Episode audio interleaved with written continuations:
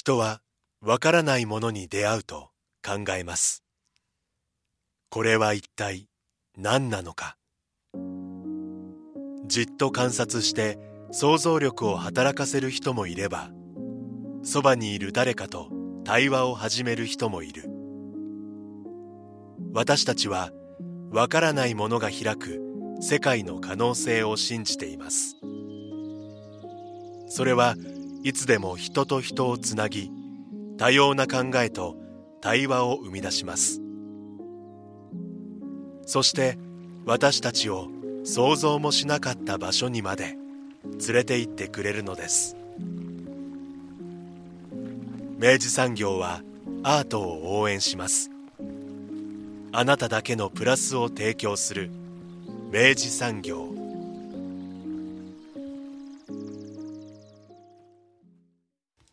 明治産業プレゼンツアワーカルチャーアワービュー今週来週は2週にわたりまして著書ネタ子なんているの見えづらいブラック差別と私の日常について里山社の清田舞子さんと著者の上川民さんをお迎えしてお送りします。当番組プロデューサー三好です。おはようございます。おはようございます、えーもう2週にわたることを最初に言わせていただきましたはい、はい。もう宣言しております、えーはい。であの今回はですね、ええ。あのこの番組にも何度もご登場いただいております。あの、うん。福岡拠点に、えっと、活動していらっしゃる、えー出版社里山社の、うん。えー清田舞子さん、うん。えーそしてその里山社からですね今度出る、えーネタ子なんているのというこの書籍を、うん。えー書かれた、えー上川民さん。のお二人を、まあ、ゲストにお迎えしてお届けするわけですけれども、うん。えー上川さん、えー1980年東京都生まれで、えーまあ、関西の被差別部落出身のご両親のもと、うん。東京の、まあ、部落ではない地域で育って、えーまあ、その後、えー今ではあの、ブラックヘリテージというですね、うんうん。えっ、と、情報発信サイトを運営されつつ、えーまあ、現代のブラック差別について、えー講演活動なども行っていらっしゃる、まあ、女性でおりまして、うん。で福岡でもね、実はね、うんうんあの、講演活動とかもよく、あのー、教員向けの、うん。あのー、ご講演とかもやってらっしゃるということで、うん。あの、そういう方でいらっしゃるわけですけれども、うん。まあ、今回、その、えー上川さんと清田さんにですね、うん。このご本について、えーお話しいただくとともに、まあ、なかなか放送ではね、うん。あの、普段、あの、触れないようなイシューではあるんですけれども、うん。このブラック差別っていうものについてもですね、うん。ちょっと考えを、あの、深めてみるような、うん。えー2週になっていきますので、えーここから、えーぜひお付き合いいただきたいと思います。はい。なお本日の放送ではご紹介する書籍の内容から社会問題としての部落差別に触れるため番組内の表現に一部被差別部落に関わる表現が登場しますがいずれも専門家の監修のもと当該課題への啓発広報を目的とするものでこれらを肯定助長するものではございません。ではインタビューをお聞きください。えまずはスタジオにお越しいただきました里山社の清田さんよろしくお願いします。はい、あ、里山社の清田舞子です。よろしくお願いします。久しぶりのご出演となります清田さんですが、まあ清田さんご出演ということはもちろん里山社のはい。書籍に関して。今回はちょっと本にまつわるお話で、あの、お迎えしました。はい、というわけで、えーリモートをつないでお話を伺っていきたいと思います、えー上川民さんです。よろしくお願いします。はい、上川です。よろしくお願いします。とご紹介させていただくのが、まあ、その里山社から、えっと、2月に、えっと、刊行されます、うん。えーネタ子なんているの、見えづらいブラック差別と私の日常というような本でございまして、これはどういったまず本になるのかっていうところをですね、うん。あの、前半では触れていきたいと思うんですけれども、うん。清田さんにまずじゃあちょっと出版社目線でちょっとまずじゃあ、はい、お話を聞きましょうか。そうですね。あの、まあ、日本中でブラック差別、特にまあ西日本でブラック差別っていう問題ってよく聞かれると思っている方も多いと思うんですけれども、この本はですね、あの、特に東京に住んでいる上川民さんという女性が東京ではあんまり部落っていう言葉が聞かれないんですけれどもその東京で生まれ育ってでもご両親は関西にルーツがある。そういうちょちょっと複雑な、まあ、でもとても今時のあの部落事情っていうのを体現している方だと思うんですけれどもその上川さんが周りの人には知っている人がいない。でその状況がでも彼女自身はすごく苦しかった。でもそれってじゃあどういうこと？見えなかったらいいんじゃないのっていうブラック差別を彼女のあの視点からそうじゃないよっていうことを、まあ、伝えていく本なんですけれども、まあ、ネタ子を起こすなっていうのがよくブラック差別の中でよく言われる言葉としてあって、まあ、もう終わってることなんだからわざわざ問題にしなくていいじゃないかっていうあの議論なんですけれどもそれは違うんだっていうのが上川さんがこの本でずっと展開していく主張なんですけれども、その、まあ、ネタをこう起こすのがなぜ違うのか。で、彼女はじゃあ、まあ、ブラックっていうのは、まあ、ルーツと言われるだけあって親から子へっていうふうに、まあ、伝わっていくものでもあるんですが、うん、えーと、それを、まあ、じゃあ彼女は子どもたちにどういうふうに伝えるのかで特にまあ彼女は今シングルマザーとして2人のお子さんを育てているんですけれどもそのしその子供や特にあとママ友、うん、そういうまあいわゆるブラック解放運動というものではなくてそういうものから離れて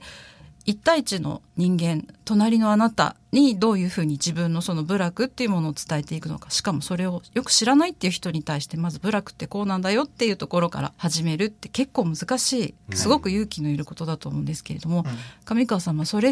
が自分のすることだと考えてでもじゃあなぜそう考えたのかっていうようなことはとても興味深いと思って本を書いていただきたいなと思ったという次第です。なるほどもう掘り深めたいイシュー満載のね、うん、今ご紹介だったんですけれども、うん、改めてちょっとあのここからあの本を書かれた著者の上川さんにもあのお話をお伺いしたいわけですけれども上川さん、まあ普段どういう活動をしてらっしゃるのかからちょっとお話をお聞きできればと思いますがよろしくお願いします。はい。私は東京でえー、生まれ育って今も東京に住んでいるんです。子育てをしているんですけれども、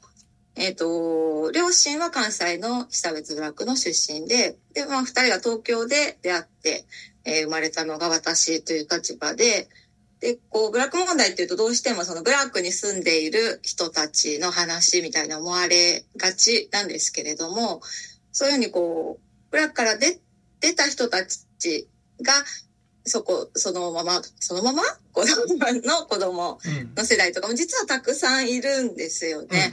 で、まあ私はその一人なんですけれども、なので被差別ブラックには住んだことはないけれども、うん、ルーツとしてはブラックというものを持っていて、うん、でさらに結構それがアイデンティティの大事なところにあるという、うん、まあ立場で子供の頃からずっと東京で、えっ、ー、と、暮らしてきました。うん今はブラックヘリテージというグループをあの友人たち何人かと作ってウェブサイトを、えっと、で、まあ、いろんなブラックに関する情報を発信したりとかイベントをやったりとかっていうことをしています。うん、あれなんですよね。あの、福岡でも割と学校であったりとか、あの、そういうところに、あの、講演だったりとか、そういうものもよくやってらっしゃるっていうことでお聞きしたんですけれども。あの、なぜか福岡にすごくよく呼んでいただくんですね。その、まあ、講演とか研修とかで。で、去年はもう月1回以上多分平均すると福岡に通っていてというか行っていて、まあ、学校の、学校でというよりは学校の先生向けにとか、市民の方向けにとか、お話しさせていただいたり、うん、あと去年の夏には春日にある福岡県人権啓発情報センターっていうところがあるんですけど、はい、そこの展示室の展示のプロデュースを、えっ、と、ブラックヘリテージでさせていただいたので、まあ、その関係でも福岡にしょっちゅうしょっちゅう 行く一年、去年は一年でした。なるほど。じゃあ割と福岡にもゆかりをしっかり持っていただけてるということで嬉しいですね、うん、ちょっとね。あの、まあ、ということで、あの、今回ですね、あの、お書きになられたこのネタ子なんているのという本なんですけど、えっと、はい、まあ、あの、本の中身にもちょっと触れていきたいなと思うんですけれども、先ほど、まあ、もともとブラックルーツの言ったら、こう、お生まれで、まあ、その、そこからの人生がこう、綴られてもいるわけですけれども、前半はまあ、その、ブラック解放運動の家に生まれてということで、あの、まあ、その、あの、反省というかですね、あの、触れてあるわけですけれども、このブロックでも、まあ、いろんな、あの、出来事はあるんですけれども、やっぱりこの解放運動の家に生まれたっていう、まあ、そこが割と結構、その上川さんの中での、やっぱその、まず、基軸になる大きなやっぱり価値観をまず、あの、形成されたのかなと思うんですけど、そのあたりっていかがでしたか？そうですね。なんか本当にもう、生まれた家が、うん。もう両親ともにブラック解放運動をやっているという人なので、うん、家の中に理念みたいなものがすごく、うん、当たり前に染み込んでいるというか、はい、あの、そういう家だったんですね。ええ、で、すごく日本の中で地域差があると思うんですけども、うん、東京とかって、そういう運動的なものとかってぜ、あんまりこう、やっている人はいるけれども、すごく盛んっていうわけではないっていう地域で、逆に福岡とかは結構そういう運動とかっていうのが根付いている地域だと思うんですけど、東京は全然そういう感じではなくって、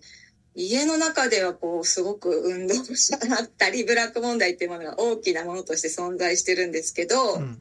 家の外に出ちゃうとう、ん。全然みんなブラックって言葉すら知らないみたいな感じだったので、はい。常にこう、家の中と外のこう、ドアを開ける、家のドアを開けて外に出ていくときに、うん。いつも何かモードを切り替えるというか、うん。一つスイッチを切り替えて二つの世界を行ったり来たりするみたいな子供時代だったんですね。うんうんうん。それが結構、なんで？みたいな。うんうん。なんで私はいちいち一回一回こう、家の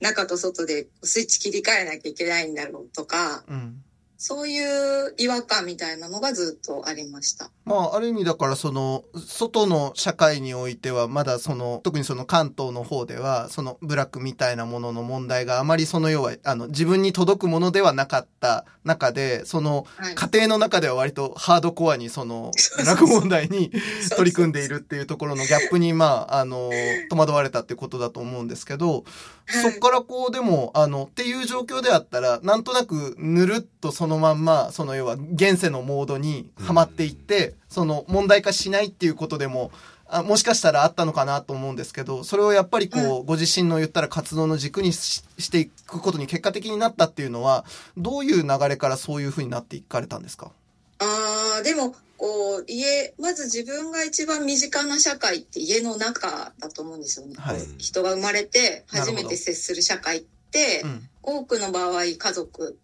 っていう単位だと思うんですけど、その自分が暮らしている場所というか、はい。私にとってはそれが家だったんで、うん。そこの基準が、そこの基準がまず自分の基準になるっていうんですかね。うん。だったんですよね。うん。で、まあ、漁師のこともすごく好きでしたし、はい。言ってること自体というか差別で、まあ、両親から、まあ、あんた油くの子なんやでっていうのはずっと子供の頃から言われていて、はい。で、まあ、差別を将来受けることがあるかもしれないけど、差別っていうのは、まあ、するひあ、される方が悪いわけじゃないから、うんうん胸を張って生きていってほしいみたいなことをずっとシャワーのように浴びて、うん。あの、生きてきたので、うん。で、それが間違ってると、まあ今でも思ってないですし、はい。なので、その状態で外に出た時に、うんやっぱ知らない方がおかしいではないですけど自分がこう知られていないことを受け入れたり、まあしょうがないよねって思うのはなんか違うなみたいな意識が子供の頃からずっとありました。その、ある意味そのブラックルーツであるっていうことを、まあ家族の方からは、あの、もう自分の中には割とこうインストールされている。で、そうそう。で、まあ比較的肯定的にインストールされてきたので、うんうんうんうん。で、それがいつか社会の中で、こう、あの自分に向かってくるものになるかもしれないっていうことを一応腹の中でこう、どっかでハラハラしながらというか、それが来るかもしれないと思っている。だけど、それをこう言ったら、上川さん側からはなかなか打ち明けづらいというか、あの、それをこう表面化しづらい社会の中で、少しずつその違和感が耐えづらくなっていったみたいな、そんなことなんですかね。そうです、そうです、そういう感じですね。うんなんかあの、本の中でも触れられていたんですけれども、ブラック解放運動っていうその運動の中において、少しずつその上川さんが、一人の上川さんであるはずなのに、私たちっていう主語でくくられることに少し違和感を覚え始めたみたいなことの場所があって、僕は結構ちょっとここ気になるなとも思ったんですけど、上川さんにとってそれってどういう感覚だったんだろうっていうのをちょっとお聞きしたいんですけど、いかがですか？なんかこう、一人一人、うん。えっと、ブラックの人って言っても、うん一人一人状況も違うし、うんやっぱ思うこと感じることとか違うと思うんですけど、うん。やっぱ差別をなくしていくみたいなすごく大きなはい。テーマを推し進めていくときに、うん団結しないとというか、はい一つにならないと、うんみたいな風になるのを、まあそうだよな、そうやって大きなうねりを作り出していくことが必要なんだろうなという気持ちと、うん。でもなんか私個人で言うとフィットしないんだよな、それ、うんみたいな、そこは我慢しなきゃいけないのかな、みたいな気持ちと、うん。がすごくありましたね。なんか私の状況と違うことがいっぱいあったっていうか。うんその大文字で語られるなんかそのブラックの人たちみたいなものとそのはい自分のそのリアルなそのあり、ありようみたいなもののギャップがやっぱり結構気になってきたっていう感じなんですかね。そうですね。なんか私たちでくくられるとどうしてもこぼれ落ちてしまうものっていうのがあると思うんですよね。うん、一つの主張とか私たちはとか言われるとどうしてもこぼれ落ちちゃうものがあって、うん、結構自分がそのこぼれ落ちる側だった気がするんです。うん、なるほど、なるほど。実際その社会の、まあ言ったらその、まだそんなに問題がされていないように感じていたその関東のあのブラックのイシューが、はい自分のことになっていった、なんかこう、あの、転機というか、出来事みたいなのっていうのは何か終わりでしたか？ああ、なんか、まあ本人も書いたんですけど、実はじわじわと、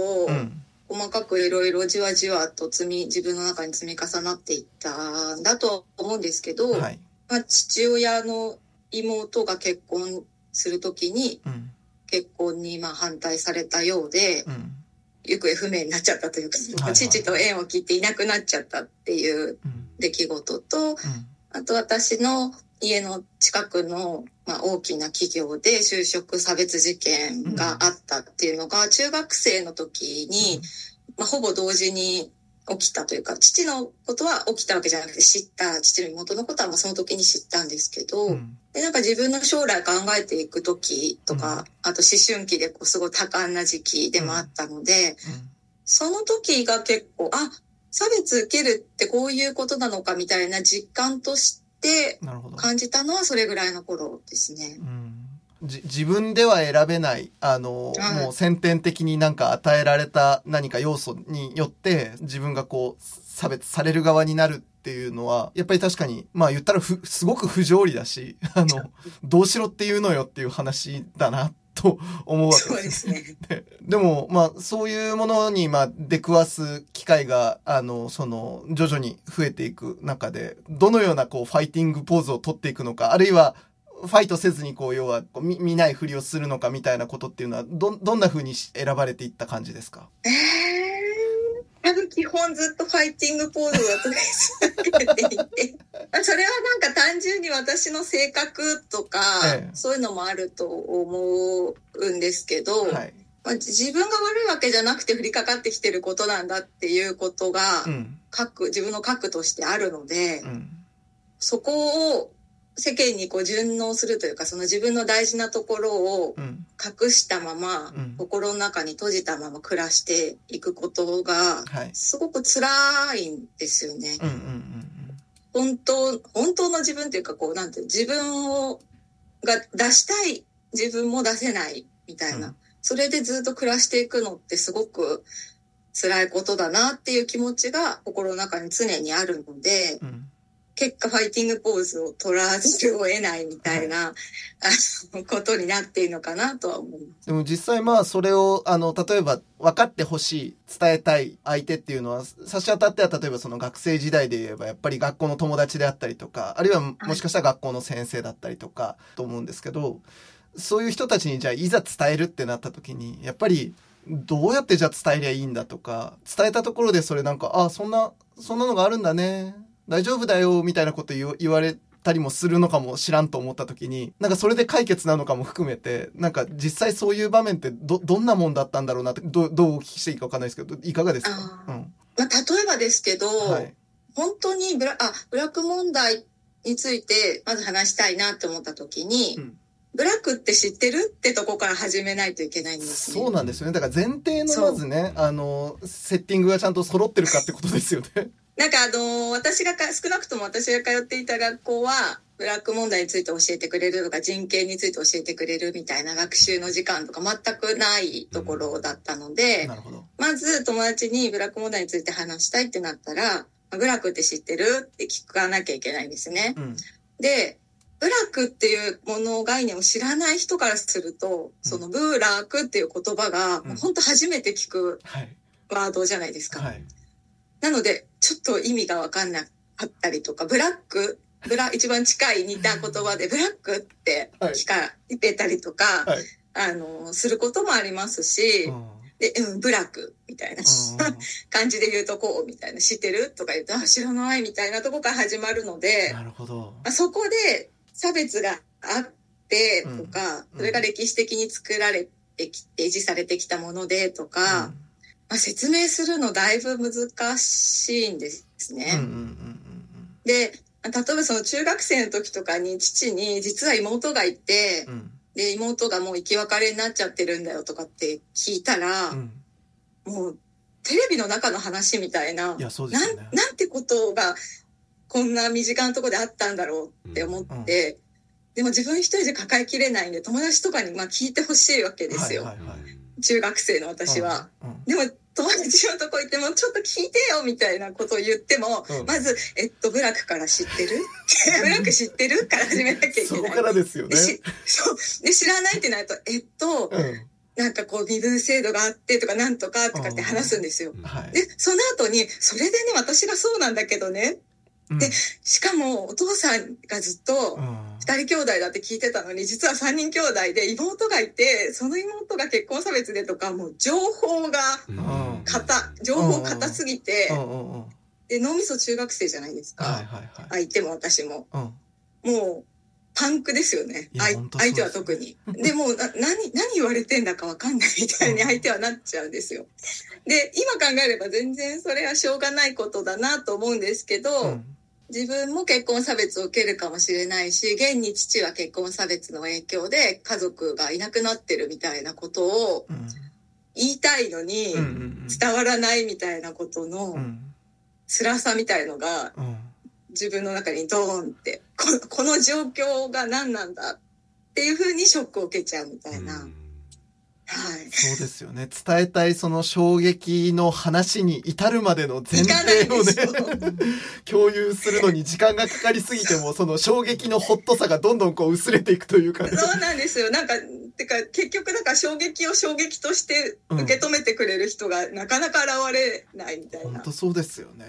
はい。でもあごめんなさいそのその場合、んなんかこれは逆にちょっと三好さんにお聞きしたいんですけれども、はい。私も、まあ、2年前にえ。関東、まあうん。東京神奈川でずっとあの出版社やってて、うん。こちらに引っ越してきたんですけれども、はい。まあ、福岡のその部落って知ってるっていう状況と、上川さんの周りの知ってるって言ってもうだいぶニュアンスというかグラデーションって違うものですか？中学生レベルでも。ああでもそうですね。確かにあの福岡では割となんかあの学生時代あのその言ったら中学生とか小学生の時時期に我々の世代はそうですね。ですね、うん。あの童話問題って言って、やっぱりそこの話題はあの一旦は通ってはきたうん。ですけれどもなんかそれをじゃあえ肌感覚で具体的になんかそのそれこそなんか知っているかみたいなことで言うと、うん。なんか単純に知識としてとりあえずはインストールはされているがぐらいの。感じではあるかね。だからきっと多分単語としては知ってる、はい。うん。そういうことがあったってことは知ってるうんうんうん。レベルだと思うんですよね。はい、はい。そこからそのそこから実際具体的にどなたにどういったことが起こってしまったのかとか、うん。どういうあの問題がこれから発生しうるのかとか、はい。そこまでには多分僕らは考え至ってないと。いね。うん。そうお二人とも1970うん。年代70年代とか80年代とか。生まれ、はい。じゃあ同世代ということですよね。そうですね。まあ、じゃあきっともう一個上のお父さんお母さんの世代だとまたちょっと状況は違ったり違うと思いますねみたいな感じでしょうね。違うと思いますね。なるほど。なるほど、うんじゃあまあ今その日本全国がちょっと東京化というかうん。平板化していく中で、どんどん上川さん的なうん。属性の人もとその上川さんの周りにいるような感じの人の認識の方が今後増えていくであろうちょっと分岐点的な時期なのかなっていうのもちょっと、そうですね、うん。確かに。世代論で言えば確かにそういうのはあるかねもしれないですね。ち地域差世代差っていうのがすごく大きいなと思いますね。今上川さんがねあの関東の方はっていうお話をされてたんでちょっとびっくりした部分もうん。ありますもんね。ね、その、うん。カリキュラムの中にすらねないんだってね。入ってなかったんだっていうのは結構ね驚きですよね、いうん。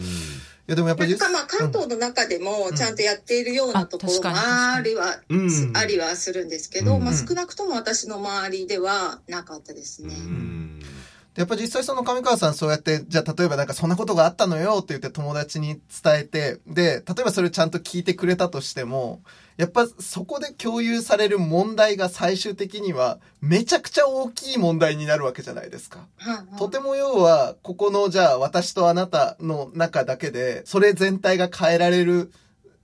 ものかって言ったら、そのすぐには変えられないものだったりするわけじゃないですか。で、はい例えば僕がその話を友達として聞かされた時に、なんか、わかんない。もしかしたら上川さんを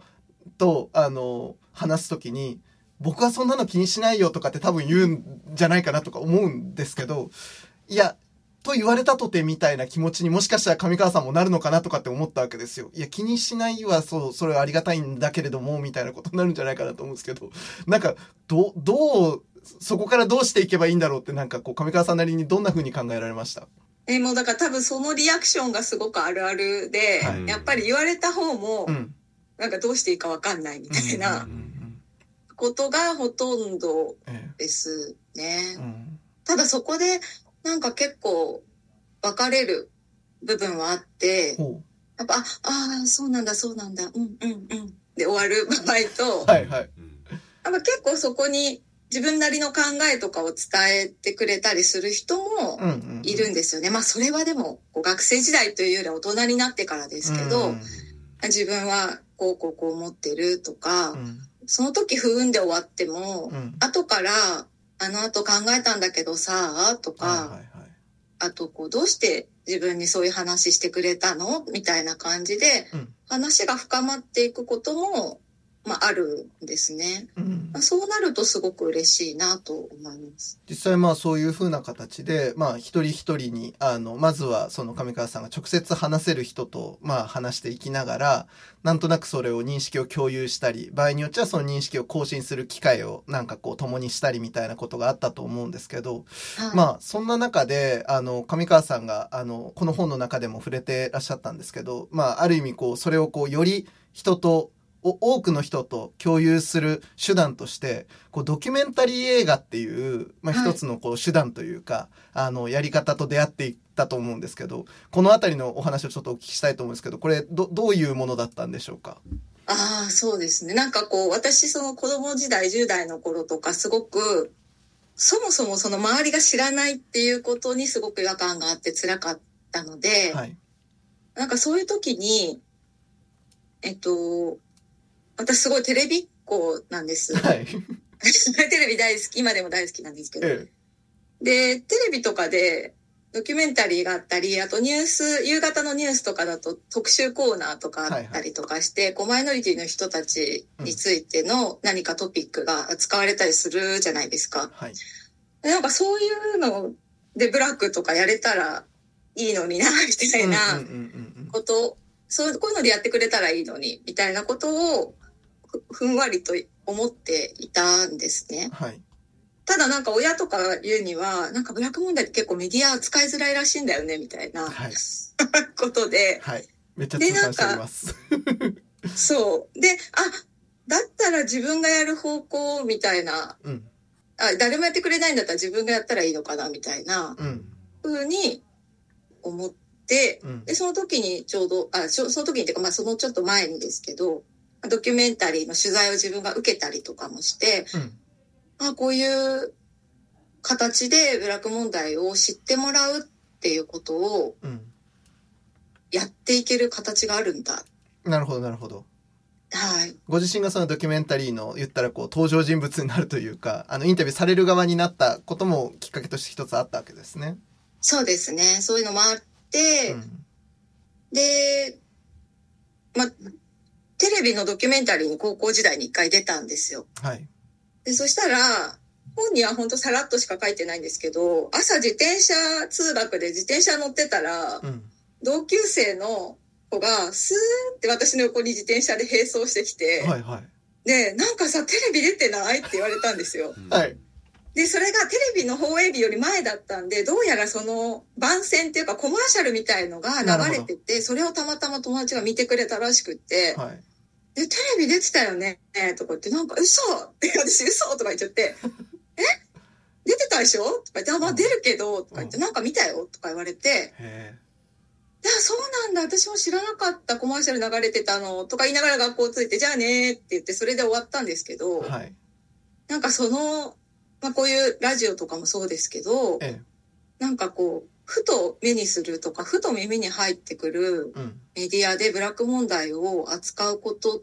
てすごい大きい大事なことなんじゃないかなみたいな、その時に思って、うん。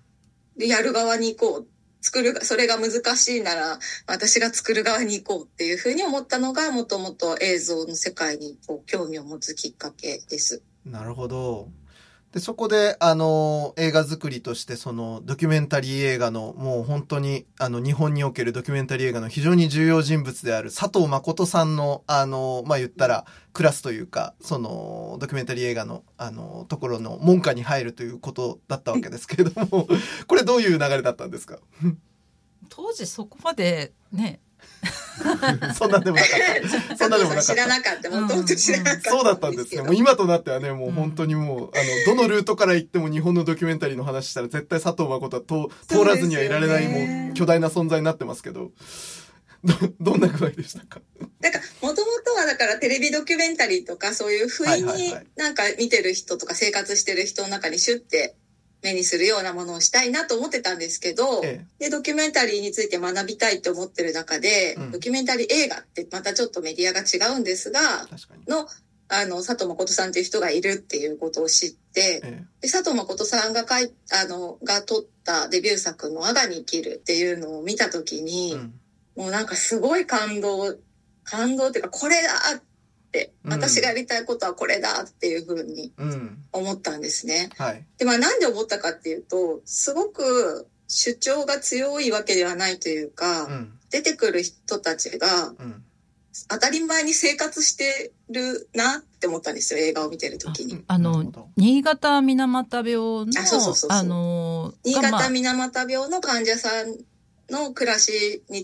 ついて撮った「あがに生きる」っていう映画があるんですけど、はい。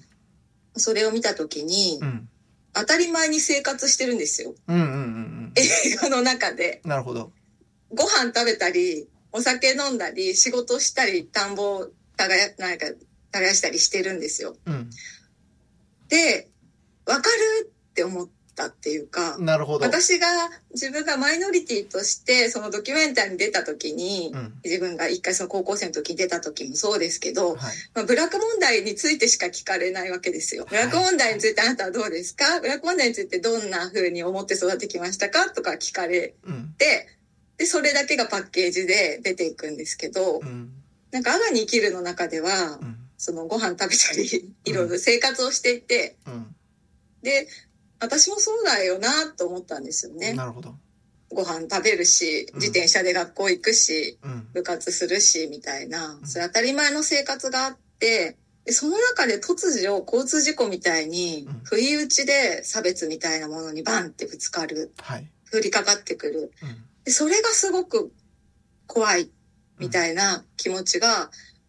あ、こういう、この映画ではすっごく描かれてるって思って、すごく感銘を受けて、うん。でもこの人のところに行って学びたいってすごく、うん。もうその時に思って、うん。で、佐藤さんがちょうどこう、映画美学校というところでドキュメンタリーコースを始めるっていう時だったので、なるほど。あ、もう入ります、入りますって言ってすぐ申し込んで、うん。で、入りました。うんなるほどな。あの私も佐藤誠さんの本を出しているんですけれども、はいでえっとそう上川さんとうん。初めてお会いしたのはあの2016年にに日常と不在を見つめてドキュメンタリー映画作家佐藤誠の哲学といううん。あの本を、うんえー、と出したんですがそれも佐藤誠さんの過去のエッセイと、うん。まあ、佐藤さんに影響を受けた人たちの、まあ、機構とかを組み合わせる形で,、でまあ、佐藤さんのイシューを、まあ、56章であうん。の構成している本なんですが、まあ、その時あの本だけ出すのではなくて、まあ、当時映画美学校の卒業生だった人たちが、うん。えー、と協力してくれ主に協力してくれて、えーとまあ、最初アテネ・フランセで特集上映をやった。うん。でそれがまああの亡くなってしばらくしてのあの特集上映としては本当に初めてであったし、えー、とみんながまあ再集結するのも初めてみたいな感じだったんですね、だからなんかちょっと半ば同窓会みたいなはいはい。感じもあってでその中に上川さんがいらしたっ。ていう感じなんですけどそう佐藤さんの作風っていうのはやっぱり日常っていうものをベースに捉えて、うん。でその中に問題があるうん。だからこそその課題にと対して遠いと感じてる人も近いく感じられる、うんなんかそれがやっぱりすごいなって思うところでうん。多分上川さんが感じたところもそういう部分なんじゃないかなっていうふうにうん思いました。いやまさしく僕もあのやっぱり佐藤誠さんの作品であったりとかその残されたあのテクストとか読むのがあのやっぱ好きでですごく自分のそれ以降の映画館え映画の見方にもめちゃくちゃ影響があるわけですけどやっぱり今あの上川さんがおっしゃられたそのカメラに映る被写体を何かしらテーマとかイデオロギーを伝えるための登場人物に仕立ててしまわないっていう極めて倫理的なというか節度を持ったすごい緊張感を伴ったその被写体との関係をすごく大事にされている作家さんだと思うんですね。で、それはやっぱり佐藤さんのあのテクストとか読んでみても思うんですけど、やっぱりその本来で言えばやっぱりドキュメンタリーっていうものが世界を全くイデオロギーとかプロパガンダからあの離れたところで作るっていうことは不可能だっていうことを前提にしてらっしゃるっていうのがやっぱあると思うんですね。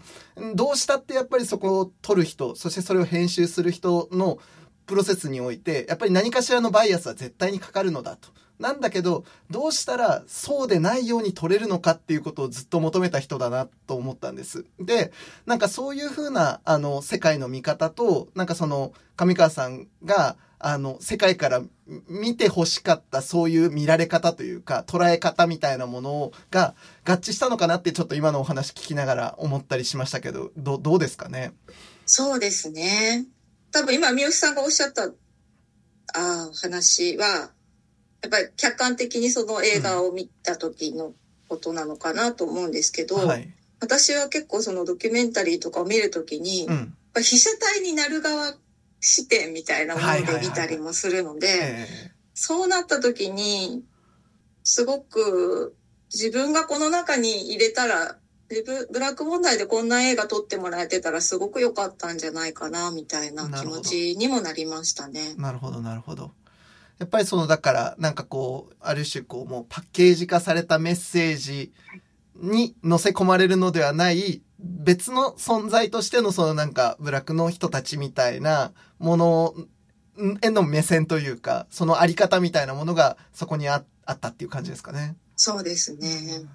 それがやっぱり最初あの上川さんがちょっと言ってたブラックの人って言ってもすごく個体差があって、うん。まあ、差別をなくすっていうイシューのもとでみんな、まあ、一致団結して変えてきたことがある一方でうんその個体差自自体は失われていくっていうことともまあつながっていくのかなっていう気はうん。します。でも実際そういう風な形で、あの、いざ、じゃあその佐藤先生の門下に入ってですよ。で、あの、自分で取るってなった時に、なかなかそれはなんかこう、どういう風に作っていくのかってすごい難しかったんじゃないかと思うんですけど、ど、どうでしたか？難しかったですね。私当時18、18、19、20歳とかそれぐらいだったんです。佐藤さんと一緒にいた時に。うん。で、なんか、佐藤さんがおっしゃってたこととかも、うん。どれぐらい自分が理解できてたのかとか、うん。正直今でもよくわからないですけど、うん。まあなんか佐藤さんみたいに作るのはちょっと今難しいなってその時はね 思ってました。はい。いや、実際やっぱりその、あの、ご当事者としてですよ。あの、はい言ったら、ふ二つなんかね、引き裂かれる事故があるなとちょっと思ったんです。もし自分がそうだったらって思った時に。あの、それは、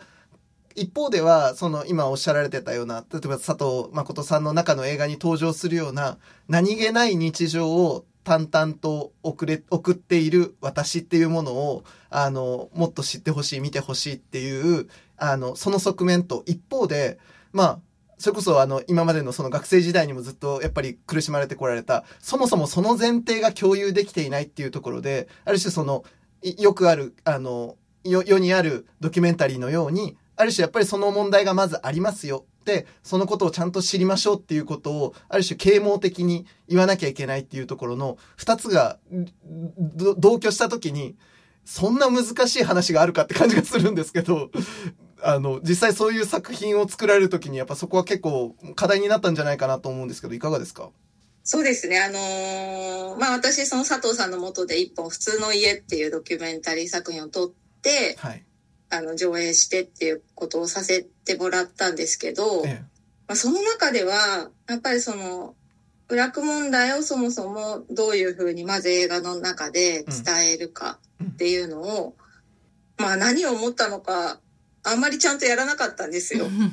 あのご自分の家族にうん、カメラを向けてなるほど。家族の中で上川さんがご両親とやり取りする様子とかうんうんうん。を、まあ、撮影したっていう作品だったんですね。はいまあだから、ある意味その直接的に、そういう、まあ、ブラック問題っていうのがあってだなっていう、そういう説明的なパートは、あえて作らずというか、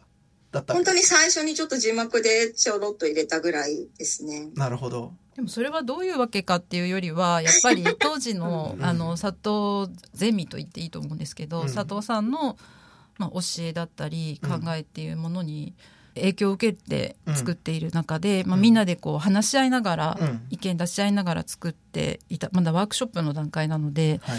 あのだと思うんですけどやっぱりそういう中にいてやっているとそういうセオリーうん。になっていくとは思いますし、うん。それはなんか当時はやっぱりそれが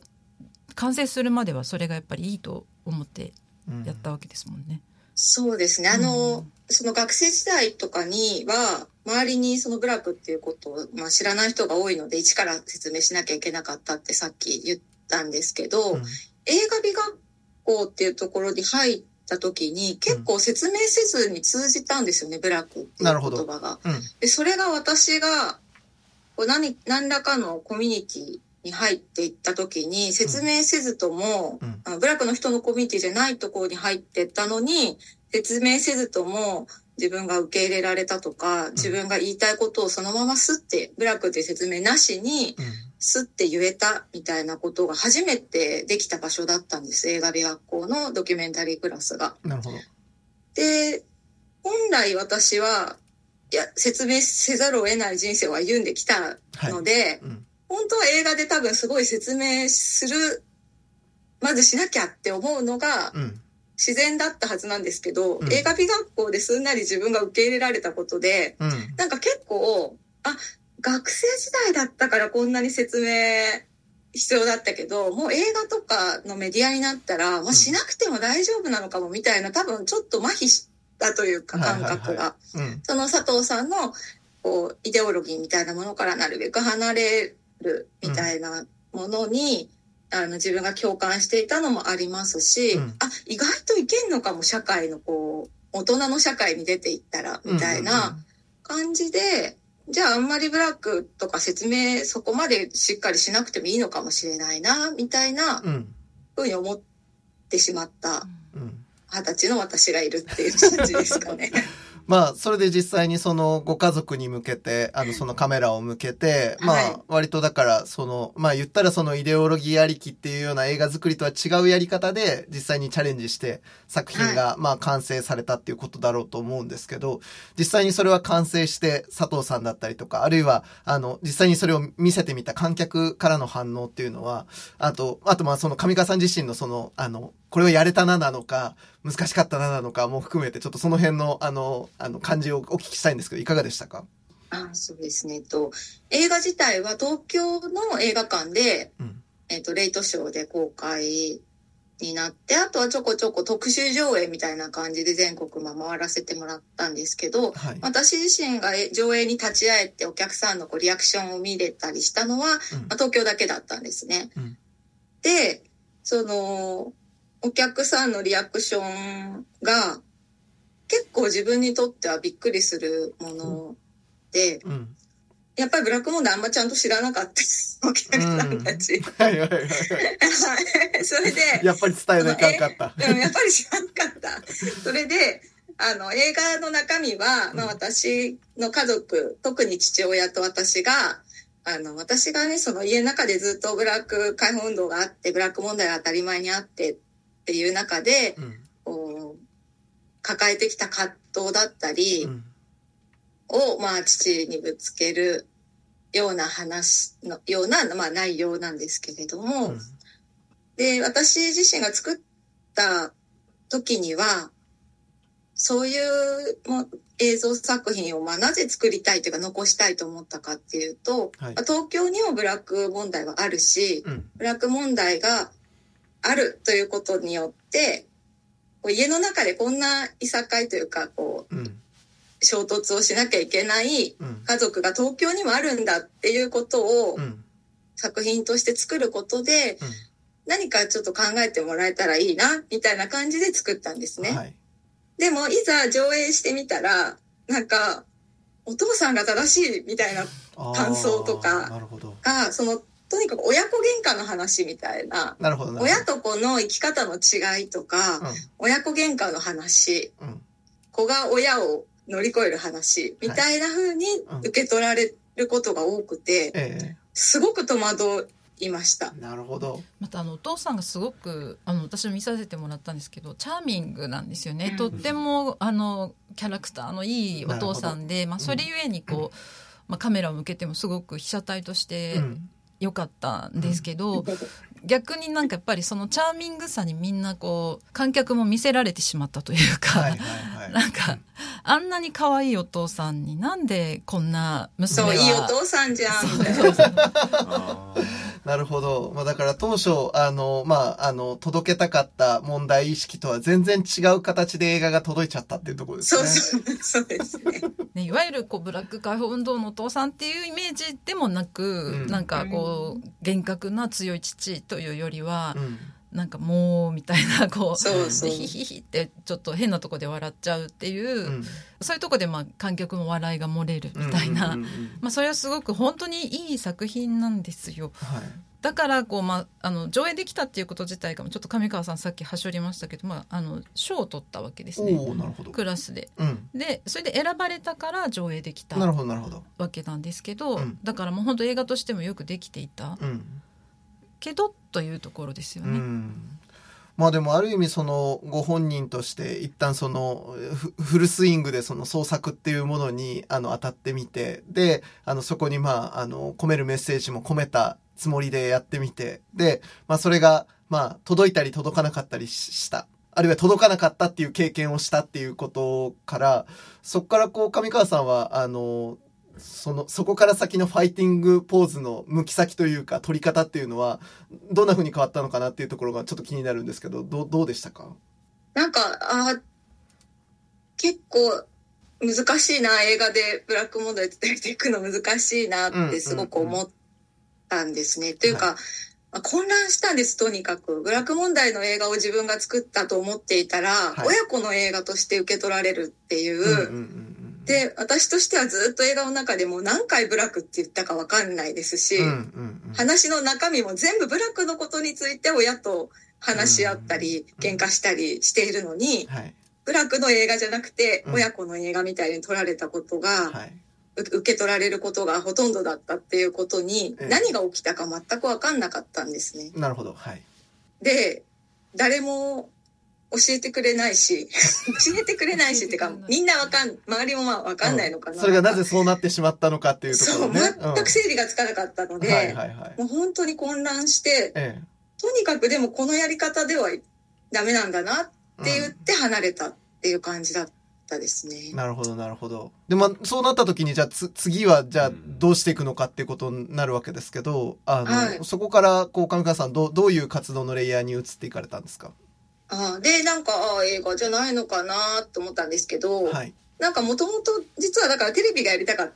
た。ああ、そうでしたね。た はずなんですはい、私そうん。で、それが佐藤誠さんの魅力に引きずられて映画の世界に行って、えで、まあ本当だったらそこでじゃあやっぱりテレビっていう風になえ。る道もあったとは思うんですけど、はいそもそも映像の世界のことがもう全部わからないみたいな感じに混乱してなってしまったので、ま。とにかく一旦離れて時間を取ろうと思って、うん。で、な、何か自分にできることはないか、また探していこうと思って、いる間に、まあ、結婚して、うん。子供が生まれて、はい。そしたら、あ、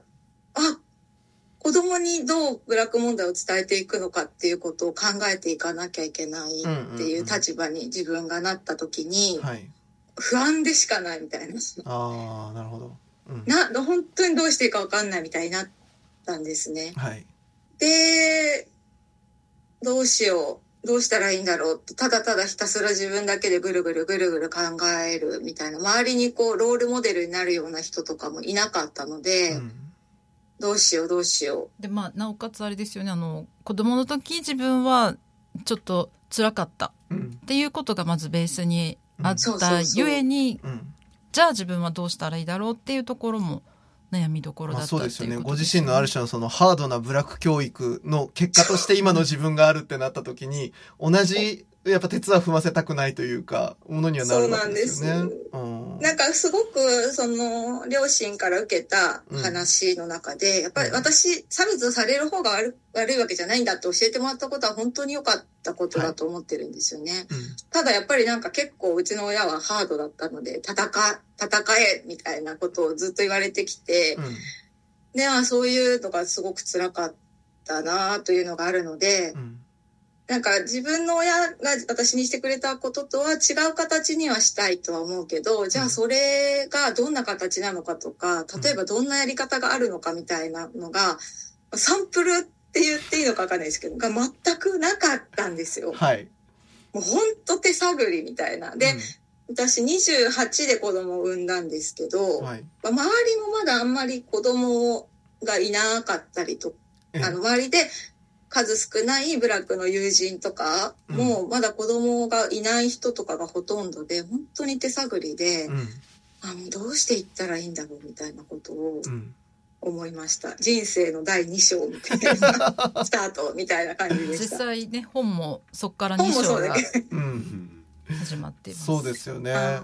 で、まあ、具体的にはもうそこからもう日常の実践を通して少しずつもう手繰り寄せていくしかないっていうことじゃないかなと思うんですけど、はいはい。実際そこはどのように突破していかれたんですか？それ具体的には。えっと、まあ一つは、うん。その子供を産んですぐぐらいにちょっといい出会いがあって、うん今のブラックヘリテージっていうその私がやっているブラック問題を伝えていくっていうことをやっているグループのメンバー、あ、グループのメンバー、後にそのグループのメンバーになる人たちと知り合って、うんで、子供がまだちっちゃい時にブラックヘリテージを立ち上げて、はい。で、まあそこがすごく自分のやりたいことにもフィットしているし、うん居場所にもなるし、うん。まあ、ブラックのことをこう気兼ねなく話せるうん。人たちが、やっと、だから30ぐらい、私は30歳ぐらいの時にやっとまあできたっていう感じだったんですね。うん。で、まあそれが一つ大きい出来事としてあって、で、まあヘリテージの活動をしながらも、うん。まあ、日常生活の中で、うん私はいわゆる専業主婦みたいな立場うでん子育てをしていたので、やっうんぱりなんか一番その子供をどう、子供にどうブラックを伝えていくかってことを考えた時に、はい。まずその子供が接する社会ですよね。はいはいはい。あの、幼稚園だったり、ママ友だったり、うん。あと子供の友達だったりに、ブラック問題をちゃんと知ってもらいたい。その、私がブラックってねって子供の頃ずっと説明しし続けなきゃいけなかったみたいな状態に子供を放り込みたくない、放り込みたくないなってすごく思って、でせめてその子供の周りの人たちにブラック問題について知っててほしいなって思ったんですよ。うん。うん。で、すごくこうママ友とかにブラック問題についてうん。話をしたりとか、うん。あと当時あの SNS がミクシはい。ー、はい、あれが一番使われていた SNS としてあって、えで結構ミクシーでママ友たちとつながっていたので、え。うん。まあ、ミクシーにさらっとこうブラックのことについて書いたりとか、うん。なんかこうあの手この手で周りの人たちに知ってもらいたいなっていうことを始めました。明治産業プレゼンツアワーカルチャーアワービューエンディングの時間となりましたまあ2週にわたってお送りする特集1週目といたしまして、えーまずは上川さんが、まあ、どのような人生を歩まれてきたのか、うん。えーそしてどういった活動をされたのか途中まで伺うことができました、はい。やっぱその、なんかね、あの、ご自身の中の小さな違和感が、だんだんとやっぱり、なかなか一人でも持ちづらいものになっていく中で、うん。あの、どうやったらそれを、あの、みんなと、こう、共有したり、うん。あの、話し合えるものになっていくだろうっていう中で、うん。まあその映画っていうね、うん。まあ一つの手法と出会って、やってみて、うん。なかなか難しくって、うんうんうん。で、そこからまたもう一回日常の中での実践に帰ってっていう、うん。なんかこのプロセス自体が、うん。やっぱすごくなんか、その、もちろん上川さんお一人の体験ではあるんだけど、うんうん。やっぱこういう社会的な問題であったりとか、うん。あの、自分の手をはるかに超えた大きな問題に対してうん。アプローチする人間の、ある種のこう、モデルというかね、うんうん。すごくなんかわかるわかるというかね、うん。あの、でどうなるどうなるってなりながら、うんうん。あの見守りながら聞くような感じもあって、うん。すごいなんか他人事に聞こえない話だなと思って聞いてました。あの書籍についてもたびたび伺っておりましたけど、はい。来週も書籍の、えー内容についても中心にお届けしていきます、実はこれが本当にもう全員が当事者であることが書かれている。そうなんです。という点もね、ん。そうですね。であの来週に関してはですね、うん。え新しい、まあ、その要はなんて言うんだろうな、えっと、実践に移られていった、えー上川さんが、まあ、その後、まあ、どういう活動をしていかれるのか、そしてやっぱりこのタイトルに含まれているその「ネタ子なんているの?」っていうタイトルですけれども、ここに含まれているやっぱりそのネタ子を起こすな議論ですね。うん。やっぱりこのあのブラック差別の話をするにあたって、うん。もう避けては通れないというか、うん。必ずぶち当たるうん。大きなイシューになるわけですけれども、うん。まあ、これに対してどういうスタンスを持って臨むことができるのかっていうことを、うんまあ、僕らなりにあの対話してみた、えーそんな、えっと後編になりますので、うんぜひともまたあの来週もですねあのお聞きいただければと思います。はい。アワーカルチャーアワービューはラジコのタイムフリー機能を使ってもう一度聞くことができます。詳しくはラジコで検索してください。そして番組の特集はポッドキャストでも聞くことができます。Spotify ほか各チャンネルで随時更新しています。詳しくはラブ f m のホームページからご確認ください。皆さんからのメッセージは761アットマークラブ FM.co.jp まで。お送りいただく際はタイトルか冒頭部分に「アワーカルチャーアワービュー宛てもしくは頭文字を取って OCOV とつけて送ってください。三好さん今週もありがとうございました。ありがとうございました。アワーカルチャーアワービューここまでのお相手は佐藤智康でした。また来週。ガスの未来が始まっていますスマートガスメーターは24時間365日私たちのガスの安全を見守ってくれる未来の検診機 AI と IoT によるモニタリング機能で遠隔からでもいち早く異常を察知事故を未然に防いでくれます。また LP ガスタンクの残量も自動で取得。正確に把握することで無駄な交換を減らし地球環境にもお客様のお財布にも優しいガスライフをお届けします。明治産業のスマートガスメーターがもっと安全で快適なガスの未来を実現します。あなただけのプラスを提供する明治産業。